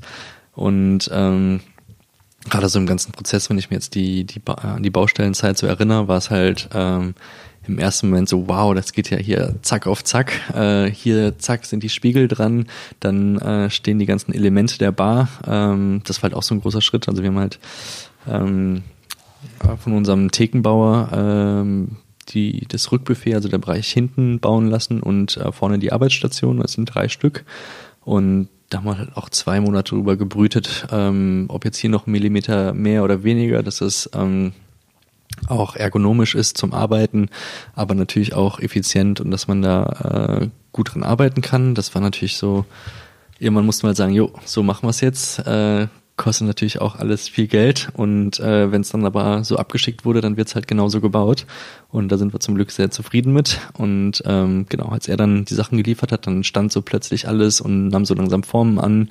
Und äh, dann haben wir die Verkleidung dran gehauen. Und ähm, das ging sehr schnell. Und dann gab's halt wieder so Phasen, wo gefühlt nichts weitergekommen ist, obwohl man zwei Wochen lang mega hart gearbeitet hat an vielen kleinen Details, hier noch die Fußleisten irgendwie zusammen ähm, geflickt und hier noch irgendwas gemacht und das sind so Sachen, die dann halt Ewigkeiten gedauert haben, die genauso wichtig waren, aber halt optisch irgendwie keinen Unterschied gemacht haben zum Tag vorher, als man äh, zur Arbeit gekommen ist. Also es waren schon viele Sachen. Ähm, persönliches Nemesis waren, glaube ich, unsere äh, Schwarzstahl-Spiegelverkleidung. Also wir haben eine, so einen kleinen Bereich in der Lounge, ähm, wo absch äh, in diesem in der Breite wie auch äh, die Fliese ist, ähm, kommt Schwarzstahl, dann dahinter ähm, die gleiche Breite ein Spiegel und wieder Schwarzstahl. Das wirken, lässt den Raum halt ein bisschen größer wirken und wenn das Licht da gut reinfällt, dann hat es auch einen gewissen Muster äh, an der Decke, was sehr cool aussieht. Super happy, aber ähm, das umzusetzen, das war Höllenarbeit immer wieder, äh, also erst die Konstruktion an die Wand bringen, wo man es einhängen konnte und dann immer wieder ähm, abnehmen, dran nehmen, äh, fixieren, äh, doch noch ein bisschen weiter verschieben und äh, das hat den letzten Nerv auf jeden Fall gekostet. Aber ähm, ist ja schön geworden. Jetzt im Nachhinein kann ich sagen, also ich habe es echt verflucht. Ich dachte, ja, komm, scheiße, lass doch hier auch verputzen und Tapete drauf und fertig. Aber ähm, ja, zum Glück durchgezogen und auch sehr cool geworden. Jetzt hattet ihr, ihr habt ein Soft Opening gemacht vor einigen Monaten. Genau. Das heißt, erstmal den Barbetrieb eröffnet, um da so ein bisschen sich einzugrooven und ähm, aber noch kein, keine große, kein großes Feuerwerk der Eröffnung Genau. gefeiert. Ich sag mal, der Sommer war jetzt eher undankbar für Locations mit Dach drauf. Ähm, also wie lief's denn bis jetzt? Also haben, läuft alles rund, wie ihr euch äh, vorgestellt habt, oder gab es irgendwelche Probleme, die ihr vorher nicht bedacht hattet? Ähm, also zum ersten, also die Eröffnung ähm, wollten wir eigentlich so einen kleinen Rahmen machen. Bei Facebook äh, oder Social Media irgendwie nur gesagt, ab Montag sind wir da. Und ähm, ja, die Community in äh, Deutschland und in Köln ist halt sehr gut. Deswegen war es natürlich direkt pickepacke voll am ersten Tag. Äh, ganze Team noch nicht eingespielt, noch nicht alles ganz fertig, noch nicht äh, alle Sachen am Start. Das äh, war auf jeden Fall ähm, nicht ein Reinfall, aber es war ein großes Chaos. Und äh, waren auch alle froh, als der Tag dann irgendwie vorbei war und äh, alle irgendwas zu trinken bekommen hatten. Und ähm, ja, ab dann haben wir dann ähm, uns jeden Tag verbessert, Kleinigkeiten vom Setup geändert und äh, stehen jetzt ziemlich gut da. Ähm, von den Abläufen macht's Spaß, jeder weiß, äh, wie es läuft. Das dauert halt immer so ein bisschen, aber dadurch, dass der Sommer halt so extrem warm war, hatten wir halt auch viel Luft, uns äh, zu verbessern und so weiter. Andererseits ist es halt auch so, ja, okay, jetzt will man halt irgendwie dann auch mal durchstarten. Jetzt will ich halt äh, richtig auch mal Drinks äh, machen und rausbringen und verkaufen. Äh, das hat so ein bisschen, ja, äh, Nerven kostet auch, weil es dann halt äh, zu warm war und natürlich kein perfektes Barwetter ist. Aber das hat sich jetzt äh, in den letzten Wochen auf jeden Fall deutlich gebessert. Der Herbst ist langsam da und äh, wir hatten jetzt auch schon die gerade jetzt, wenn man sich die Umsatzzahlen so anguckt, äh, sehr erfolgreiche Abende und äh, das jetzt nimmt so langsam Fahrt auf. Und ähm, wie gesagt, in zwei Wochen dann das Grand Opening, wo halt auch nochmal die Fachpresse einladen, äh, die Lokalpresse, äh, wo dann halt auch nochmal ein bisschen ähm, die Kölner oder die Bar-Interessierten darauf aufmerksam gemacht werden. Und ähm, dann sehe ich da auf jeden Fall viel Potenzial und ich glaube, dass wir auch viel zu tun bekommen werden in den nächsten Monaten. Ähm, Probleme gab es natürlich äh, viele, viele Sachen, die man nicht so ganz bedacht hatte oder die man sich anders gedacht hatte. Ähm, zum einen haben wir halt auch dieses äh, Pre-Opening gemacht, weil wir noch nicht zu 100 Prozent fertig waren. Äh, wir haben noch einen Innenhof draußen, der war jetzt noch relativ kahl, da kommt jetzt diese Woche ähm, endlich das Segel drüber, dann kommt dann noch Beleuchtung, dass man anständig sitzen kann, äh, viel mehr Grün, dass es auch ähm, noch gemütlicher wird. Äh, das war halt bisher noch nicht so äh, ganz fertig, weil wir da halt auch noch warten mussten und auch erst ein bisschen Geld verdienen, bevor wir das wieder ausgeben konnten. Und ähm, noch viele kleine anderen Baustellen, die noch nicht fertig waren. In den ersten Wochen war, glaube ich, auch jeder Tag unser Elektriker da, weil irgendwas noch nicht ganz funktionierte. Und äh, viel so Kleinscheiß halt, der sich so mit der Zeit, mit dem Betrieb erst sieht. Ich weiß auch noch, ähm, am Eröffnungstag ähm, äh, Freddy hat rechts von mir gearbeitet und mich nur so angeschrien, Lars, hier ist überall Wasser. so, Scheiße, was ist jetzt los? Und äh, irgendwie standen wir in der Pfütze äh, aus Wasser.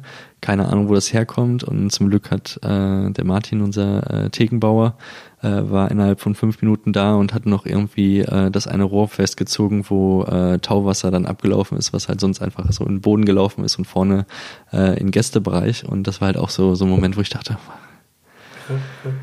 Okay, aber ich weiß, er ist da, er liegt gerade hier äh, zwischen Freddy und mir zu Füßen und äh, werkelt da an der Theke rum und alles wird gut, aber es war halt auch so der Moment so, okay, das brauche ich jetzt eigentlich so gar nicht, aber äh, äh, muss man halt durch. Ähm, anderes Beispiel ist unser Kassensystem. Ähm, wichtiges, sehr wichtiges Element, ähm, was ich vorher nie so, also ich hatte halt in den Bars, wo ich hingekommen bin, äh, ein Kassensystem, damit haben wir gearbeitet und alles gut. Ähm, aber wir hatten uns erst entschieden, mit einem Open Source Lösung zu arbeiten, ähm, weil wir das dann selber alles bei uns auf dem Server hatten etc. Aber das System war komplett unflexibel und für gar nichts zu gebrauchen. Für ein, also von der Idee her sehr gut, aber äh, nicht umsetzbar für, für einen professionellen Gastronomiebetrieb. Und da haben wir dann halt auch relativ schnell umgeswitcht auf ein anderes System, und ähm, das hat halt auch nochmal irgendwie mich eine Woche gedauert, ähm, das Ganze zu äh, programmieren etc. Aber jetzt sind wir da auch fast fertig mit. Und äh, das sind halt auch so Sachen, die einem viel Nerven kosten und äh, warum klappt das jetzt nicht und jetzt funktioniert die Abrechnung hier nicht, was halt dann auch nachher kommt das Finanzamt wieder und ja, was hast du jetzt gemacht? Das muss ja auch alles in Ordnung haben. Und ja, das sind so ein paar Beispiele, die halt noch äh, nicht so wirklich planbar sind oder vielleicht jetzt sind wir auf jeden Fall schlauer, äh, falls wir nochmal in der Situation sind, aber es sind immer Sachen, die ähm, unvorhergesehen kommen und äh, ja, gehören dazu. Machen aber auch irgendwie Spaß. Das glaube ich. Ähm, hat sich denn schon rauskristallisiert, ob jetzt die Standortwahl eine gute Idee war? Weil das ist ja auch immer ähm, sehr maßgeblich dafür, ob ein Laden funktioniert oder nicht.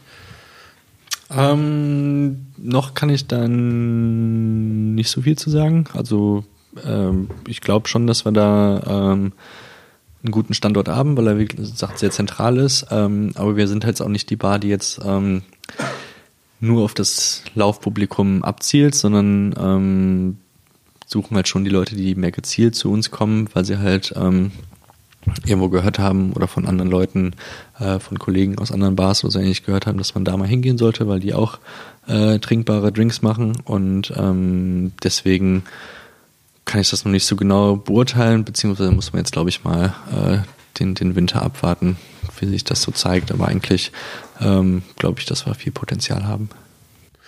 Und wie ist es so bei den Bars und ähm, untereinander? Also wird man dann so als Freund empfangen oder wird man dann eher als Konkurrent gesehen, der einem das Publikum wegnimmt? Also nee, gar nicht. Also ich weiß nicht, wie es in anderen Städten ist, aber Köln hat eine äh, sehr coole Community. Ähm, was man auch zum Beispiel sieht, wir haben sonntags geöffnet, wo halt viele andere Bars äh, geschlossen haben.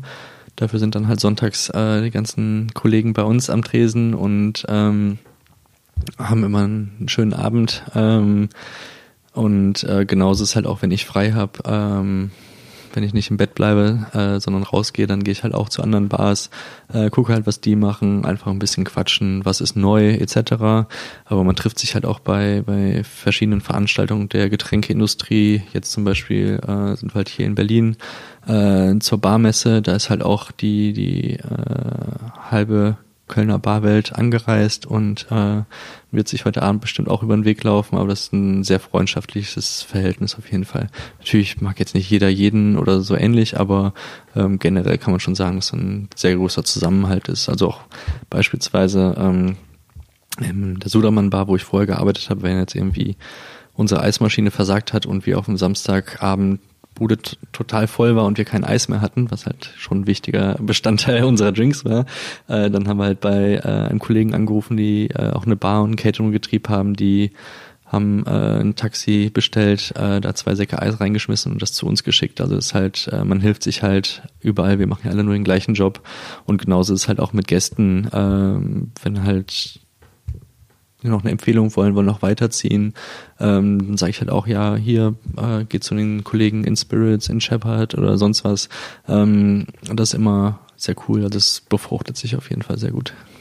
Ja, ich glaube auch, dass im Nacht, dass es im Nachtleben so ist, egal ob das jetzt Bars oder Clubs oder so sind, dass, dass es ja so eine kritische Masse braucht an Läden und damit sie für die Gäste so als ausgehwürdiges Viertel, sage ich mal, ähm, beurteilt wird. Und es bringt dir nichts, wenn du ein Club bist in der Stadt oder eine Bar und es gibt sonst niemanden, ähm, dann fahren die Leute alle in andere Städte und erst ab so einer gewissen kritischen Menge an Lokalitäten gewinnt ja so ein Viertel oder so eine Stadt ja erstmal einen Reiz. Das heißt, ich sehe das auch im Clubbereich so, dass ähm, man sich eher unterstützt, also dass man, dass es eher gut ist, wenn man mehrere Läden hat und nicht nur alleine ist. Ja, auf jeden Fall. Ähm, plus das, äh, der Vergleich ist auf jeden Fall sehr gut. Äh, man halt auch äh, verschiedene Clubs hat, dass man halt äh, Clubs sind halt irgendwie Musikstile oder so ähnlich, was da äh, für Events sind.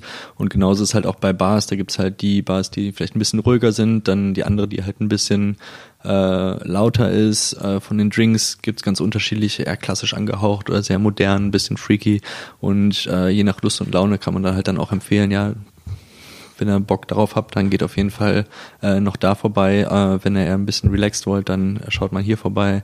Ähm, das sind dann halt auch so, so die verschiedenen Modi auf jeden Fall, die man da empfehlen kann. Ja, immer sehr gut. Gibt es schon einen Termin für Hard Opening? Äh, unser Hard Opening wird Ende Oktober stattfinden. Also wir verteilen das auf ein paar Tage, ähm, wo wir halt dann, weil wir halt viele Leute auch einladen, äh, Kollegen, ähm, die, die mitgewirkt haben äh, an der ganzen Baustelle. sind halt auch viele Leute, ähm, die uns unterstützt haben, die Kollegen aus anderen Bars, die, die Fachpresse, Lokalpresse etc. Das verteilen wir irgendwie auf drei Tage. Ähm, dass wir da halt auch, weil jetzt einfach einmal alles voll machen, äh, das funktioniert nicht so gut, deswegen wollen wir das so ein bisschen auf drei Tage streuen und das wird halt die letzte Oktoberwoche, glaube ich, sein. Um das Ganze nochmal zu unterstreichen, dass Bartender jetzt kein Job ist, den man mal eben aus dem Handgelenk macht, ähm, wollte ich nochmal darauf zu sprechen kommen, dass du am ähm, 2016 an der Academia del Ron, also das ist eine Bartender-Akademie vom Havana Club, teilgenommen hast. Mhm. Und dort den Wettbewerb gewonnen hast. Das ist korrekt.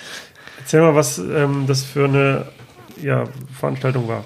Ähm, also die Akademie del Ron ist ein Cocktailwettbewerb äh, im Prinzip. Davon gibt es äh, verschiedene, äh, meistens initiiert von verschiedenen Spirituosenherstellern, ähm, die halt eine Plattform bieten äh, für, für Bartender, sich gegenseitig zu messen. Wobei es halt auch hier ähm, sehr kollegial zuläuft. Es ist jetzt nicht so ein Hauen und Stechen, sondern äh, es gibt eine Aufgabe, mach mit meinem Produkt äh, zum Thema XY ein Drink, ähm, stellt es von der Jury vor und der Bessere gewinnt und äh, kriegt dann einen Preis. Ähm, bei der, also da habe ich auch schon verschiedene Wettbewerbe mitgemacht, dadurch halt auch viele Leute in ganz Deutschland kennengelernt, ähm, durfte auch äh, ein bisschen reisen und äh, das ist eigentlich immer eine ganz coole Plattform, weil man sich dann halt auch gut austauscht, dann jeder Bartender, der da hinkommt, der hat halt die gleiche Aufgabe, aber man sieht dann halt, ah, was hat der jetzt daraus gemacht, wie geht der damit um, was hat der jetzt noch äh, äh, für einen Drink kreiert und äh, man tauscht sich aus, gibt immer was zu essen und zu trinken und immer eine gute Zeit. Und ähm, was du angesprochen hast, die Academia del Ron ähm, ist halt von, von Havana Club ins Leben gerufen, gibt's jetzt auch schon seit vielen Jahren. Und ähm, das ist halt neben diesem Wettbewerb, wie es gerade besprochen hat, auch eine Schulungsplattform. Also es geht immer über mehrere Tage. Ähm, Gibt es dann noch Fachreferenten, die zu verschiedenen äh, Themen noch einen Vortrag halten. Und da ist halt nicht nur der eine Drink, der zählt, sondern es sind verschiedene Aufgaben, die da ähm, bewältigt werden müssen. Da gab es dann noch ein Blind Tasting und man musste aus so einem Warenkorb noch einen Drink äh, in kurzer Zeit zusammenstellen. Eine Speed Die Zutaten waren vorgegeben und Genau, das, äh, da waren es jetzt einmal den einen Drink, mit dem man sich beworben hatte. Das war in dem Falle ähm, ein Produkt, äh, ein spezielles Produkt von Havana Club zu verwenden, den Selection de Maestros, ein gereifter äh, älterer Rum und äh, ein Drink kreieren zum Thema The Golden Age of Cuban Cocktails, ähm, weil wie gesagt ähm, vor der Revolution äh, auf Kuba ähm, das Nachtleben auch floriert hat und ähm, sehr viele Drinks da gemacht wurden, klassische äh, Short Drinks, Daiquiris, Mojito etc. Und in diesem Stil sollte man halt einen Drink kreieren. Das war der Teil, mit dem man sich beworben hat und der nachher halt auch äh, bewertet wurde. Aber dann musste man halt als andere Aufgabe aus dem Warenkorb äh, noch innerhalb von einer halben Stunde, ohne es auszumixen, ein Rezept unterschreiben und das dann präsentieren, ohne dass man es vorher irgendwie mal probieren konnte. Dann, wie gesagt, eine Speed Competition, die war auch sehr witzig. Und äh, noch ein Blind Tasting, Geschichtsfragen gab es noch. Äh, ein bunter Mix halt, alles äh, zum Thema Cocktails, Rum und Kuba. Und ja, da konnte ich mich äh, durchsetzen. Äh, mit einem Punkt Vorsprung, glaube ich, vor äh, einem lieben Kollegen von mir äh, den, den äh, Titel geholt. Ähm, ist eine coole Sache, ähm, ähm, aber ist jetzt auch nicht, was ich jetzt ganz groß an die Glocke hängen oder was mir jetzt super wichtig ist und jetzt überall Visitenkarten verteilen, wo das draufsteht, sondern ist halt eine coole Sache. Und ähm, ich habe, also ich glaube, Havana Club ist halt auch einer der Produkte, die ich zum einen sehr gerne mag, die ich aber auch, glaube ich, mit Abstand am meisten bisher in meinem Leben ausgeschenkt habe und äh, sowieso schon viel damit gearbeitet habe. Deswegen äh, habe ich da auch überhaupt mitgemacht. Und ähm, als Preis quasi ähm, hat man durfte man teilnehmen am internationalen Finale auf Kuba. Äh, das war, glaube zwei Monate später. Ähm, und Kuba ist halt für mich auch immer so ein Traumreiseziel gewesen, was mich halt irgendwie schon fasziniert hat, ähm, die Geschichte früher und heute. Und das war für mich dann halt so noch der Bonus. Und dann durfte ich mit dem Marian zusammen, weil der hat im Vorjahr gewonnen, also mein äh, jetziger Chef, Geschäftsführer und Freund, ähm, der äh, mit dem zusammen und äh, dem Christian, der für die Marke Havana Club arbeitet, durften wir nach Kuba fliegen und beim internationalen Finale mitmachen, wo halt äh, Bartender aus glaube, über 40, 43 Ländern äh, teilgenommen haben. Und das war halt auch äh, sensationelle Erfahrung, halt erstmal da zu sein, wieder viele neue Leute kennenzulernen. Dann sind Marian und ich auch noch äh, unter die Top 10 gekommen. Marian hat den dritten Platz gemacht und ich halt irgendwo dahinter. Und äh, ja, das war äh, eine sehr coole Erfahrung. Ähm, dadurch lernt man halt viel, ähm, neue Leute kennen, äh, man sieht verschiedene äh, Länder und ähm, einfach immer äh, macht Spaß auf jeden Fall, ja. Und halt so ein bisschen dieser Wettbewerbscharakter ist halt auch äh, äh, ganz schön. Das bringt dann so ein bisschen voran. Dann arbeitet hat man an einem Thema irgendwie ein bisschen zielstrebig. Das äh, eigentlich für mich immer äh, sehr viel Spaß gebracht. Ja, eigentlich toll, dass du es hingekriegt hast, immer deine Interessen dann im Nachhinein in eine Reise umzusetzen. Also vielleicht erst das Interesse an dem, äh, an dem Autor, der über Schottland geschrieben hat und ja. dann ja in Schottland gearbeitet und ähm, viel Havanna rumgemixt und dann in die Heimat von äh, Havanna gereist sozusagen. Ähm, was mich bei dem Wettbewerb noch interessieren würde, ist, wird dann je nachdem, welche Kategorie, ähm, wird dann einfach am Ende nur der Geschmack bewertet oder guckt auch jemand, wie du die zubereitest und ob du das professionell machst und guckt genau hin? Ja, also es gibt, äh, je nach Wettbewerb ist es unterschiedlich, aber im Prinzip gibt es immer so ein Judging Sheet, ich weiß nicht, wie das deutsche Wort heißt, Bewertungsbogen wahrscheinlich, wo dann halt die Wertung draufsteht. Dann ist dann 10% ist ähm, Aussehen des Drinks. 20% ist die Technik, wie man äh, den Drink gemixt hat, ob man da jetzt eine Riesensauerei gemacht hat oder relativ sauber gearbeitet hat. Dann der größte Anteil ist natürlich ähm, Geschmack, aber halt es gibt auch meistens Punkte für die die Idee, die dahinter steckt. Ähm, ja, wie man an das Thema, an die Aufgabe rangegangen ist, wie kreativ man da war und äh, oder ob man jetzt einfach sagt, ja, das ist jetzt mein Drink und fertig, sondern wie man das halt auch präsentiert hat. Da gibt's dann halt äh, ein Bewertungsschema, nachdem dann halt äh, die Jury das entscheidet. Und da hast du mit einem Punkt gewonnen. Äh, ich glaube, es war äh, ein Punkt mehr als äh, mein guter Freund Matti. Und in Havanna gab oder in Kuba, auf Kuba gab es dann auch noch einen Wettbewerb? Oder? Genau, ja. also das war dann ähm, quasi die Gewinner aus den, den einzelnen Ländern sind dann da nochmal angetreten. Ähm, das war halt auch ganz kurios, weil in Deutschland äh, der Wettbewerb, der war halt sehr professionell, der ist auch jetzt, glaube ich, im siebten oder achten Jahr schon.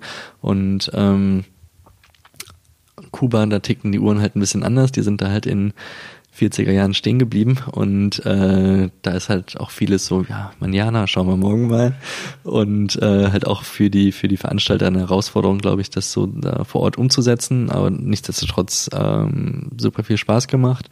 Und ähm, da war halt das Thema ein bisschen anders. Ähm, da sollte man halt sich von Kuba inspirieren lassen. Wir sind da auf einen lokalen Markt gegangen, konnten uns ähm, in der Nähe von der Distille, wo Havana Club hergestellt wird, ähm, auf die Bäume schwingen und da frische Mangos runterholen und äh, sowas in der Richtung konntest da sollten halt von der Idee, wie wir Kuba in den letzten Tagen kennengelernt haben, einen Drink kreieren und den vorstellen. Da ging es halt in der ersten Runde wo halt alle erstmal nur ihren Drink vorgestellt haben. Ähm, nicht um die persönliche Geschichte oder so, sondern da ging es halt wirklich nur um Aussehen und Geschmack. Ähm, Marian und ich haben halt den, den Plan gefasst, äh, weil es war halt so, dass, glaube ich, immer fünf oder sechs Leute gleichzeitig auf der Bühne waren und dann den Drink zur Jury gebracht haben. Und für Marian und mich war es halt so, ja, du musst ja keine große Show abliefern, ist ja egal, es zählt ja nur der Drink und wie er aussieht. Das heißt, wir machen, mixen ganz schnell unseren Drink bringen den on point und servieren den als erster der Jury, dass die halt als erstes unseren Drink ganz kalt trinken, so wie es sein sollte, und dann nachher die anderen äh, langsam ihr Drink da abgeben und ähm, dafür vermeintlich weniger Zeit haben. Für uns beide sehr gut funktioniert, sind halt beide in die zweite Runde oder in die, ins Finale eingezogen und ähm, da muss man halt noch ein bisschen mehr ähm, zu seinem Drink erzählen, die Geschichte und was man sich dabei gedacht hat, etc. Ja, das war dann äh, auch von der Jury äh, aus internationalen Barleuten und ähm, ja, gute Erfahrung auf jeden Fall. Wie, wie habt ihr dann abgeschnitten? Äh, Marian hat den dritten Platz gemacht und äh, ich war halt unter den Top Ten, aber genau weiß ich das noch nicht. Und wie war so die internationale, na, Konkurrenz nicht, aber wie waren die ähm, anderen Bartender? Also konnte man da noch was lernen können oder so die Arbeitsweise oder ist, war das inspirierend? Auf jeden Fall. Ähm, in dem Jahr, wo wir beide teilgenommen haben, hat äh, der Vertreter aus Kuba gewonnen. Also ähm, er kam auch nicht aus Havanna, sondern aus Spiritu Sancti irgendwo im Nirgendwo äh, in Havanna, hat sich aber halt die Aufgabe zu Herzen genommen. Klar, er ist Kubaner, deswegen hat er vielleicht äh, zwei, drei Kniffe raus, aber trotzdem muss halt jeder irgendwie einen coolen Drink dahinstellen und der hat das äh, sensationell präsentiert und viel kubanische Lebensfreude mitgebracht, also die Aufgabe perfekt erfüllt und einen coolen Drink serviert. Ähm, dann waren aber auch im Finale halt noch ähm, eine Kollege aus England, ähm, der halt ähm, Fachwissen ähm, und äh, Technik extrem gut hatte, also sehr gut konnte. Andere, die so ein bisschen wilder daran gegangen sind. Ähm, aber das war halt immer sehr witzig zu sehen, auf jeden Fall, wie halt verschiedene Länder, also es ist natürlich auch nur der eine Bartender aus dem Land, ist ja nicht repräsentativ für alles, was da stattfindet, aber man so ein bisschen konnte man halt schon so einen Eindruck gewinnen, äh, wie, es um halt die, die Cocktailkultur in den einzelnen Ländern steht. Aber vor allem hat man da halt auch die Leute persönlich kennengelernt, konnte mit denen quatschen, haben erzählt, wie es bei denen so, was gerade los ist und ähm, ja, witzige Zeit und äh, gute Leute kennengelernt. Das klingt auf jeden Fall ziemlich spannend. Ähm, am Ende frage ich den Gast immer, wie es mit ihm weitergeht. Ähm, und vor allen Dingen würde ich gerne wissen, glaubst du, ähm, ist es denkbar, dass du auch irgendwann mal eine eigene Bar aufmachst? Oder bist du jetzt erstmal glücklich in, dem, in der Konstellation, wie du jetzt arbeitest? Und ja, wie, wie siehst du so deine Zukunft als Bartender? Also gleich gehe ich erstmal ins Bett, glaube ich. Ja, man muss dazu sagen, du kommst direkt von der Arbeit gerade. Äh, genau, fast. Ja. Ähm, Spaß beiseite. Äh, wie geht's weiter? Also ähm, dadurch, dass wir jetzt erstmal in den Kinderschuhen noch mit unserer Bar stecken äh, und ich da auch sehr viel Spaß habe, aber es trotzdem noch sehr viel zu tun gibt und ich mal auch die weitere Zeit jetzt freue, ähm, habe ich da jetzt keine Ambitionen oder irgendwas anderes zu machen. Ähm, aber ich kann mir genauso gut vorstellen, dass wir mit der Firma, mit den Kollegen auch noch andere Projekte auf die Beine stellen, sei es jetzt auch eine Bar oder in andere Richtungen gehen. Ähm, der Marian hat halt auch jetzt jahrelang in, ähm, in einer Agentur gearbeitet oder eine Agentur äh, geführt, äh, die halt in verschiedenen Bereichen der Getränkeindustrie äh, gearbeitet hat, ähm, was halt auch äh, Spaß macht, mal ähm, die Bar Bar sein lassen, sondern da halt auch ein bisschen kreativ in anderen Bereichen äh, zu arbeiten. Und da kann ich mir auch vorstellen, dass wir, dass wir zusammen dann noch äh, viele verschiedene Projekte irgendwie machen. Und ähm,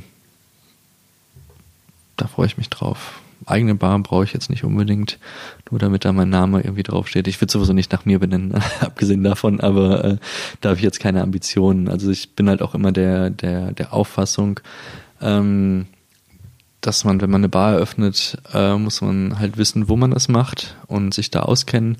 Ich bin jetzt seit zwei Jahren in Köln. Ich kann noch nicht behaupten, dass ich mich da jetzt genau auskenne, um da jetzt eine Bar zu eröffnen. Abgesehen davon, dass ich, wie gesagt, auch nicht vorhab. Ähm, aber da sehe ich jetzt, bin ich jetzt auch nicht so äh, ambitioniert. Ähm, vielleicht, keine Ahnung, äh, kommt das eine zum anderen und ich mache es doch, aber ähm, ich verfolge das auf jeden Fall nicht aktiv. Gut, ähm, vielen Dank, dass du dir die Zeit genommen hast, vor allen Dingen Danke ohne dir. Schlaf direkt hier hinzukommen. Ähm, für alle, die im Umkreis von Köln wohnen, gehen bitte in die Grid Bar und äh, bestellen und sagen bitte nicht, überrasch mich, sondern werden etwas konkreter. vielen Dank und äh, mach's gut. Ich danke dir. Ciao. Tschüss. Das war das Gespräch mit Lars Bender. Vielen Dank für die Aufmerksamkeit und wie immer der Hinweis, dass du mich finanziell unterstützen kannst via PayPal oder Patreon. Die Links findest du in den Show Notes. Außerdem freue ich mich über eine 5-Sterne-Bewertung auf iTunes und darüber, dass du deinen Freunden von meinem Podcast erzählst und äh, fleißig Screenshots über deine Insta-Story teilst. Und vielleicht interessiert dich ja noch Folge 41 mit DJ Ron. Da kam dann auch von der Sendung eine Wiederholung nachts um eins. Das wusste ich nicht. Und meine, wir hatten da, wir hatten damals schon so ein tragbares Telefon. Das hatte meine Mama am Bett und ähm, und man riefen dann nachts um eins drei, vier Leute an und wollten Kassetten bestellen bei meiner Mutter im, am Bett, weil die, weil die, äh, ja, die Dings, äh, die Wiederholung lief. Daran habe ich natürlich auch nicht gedacht.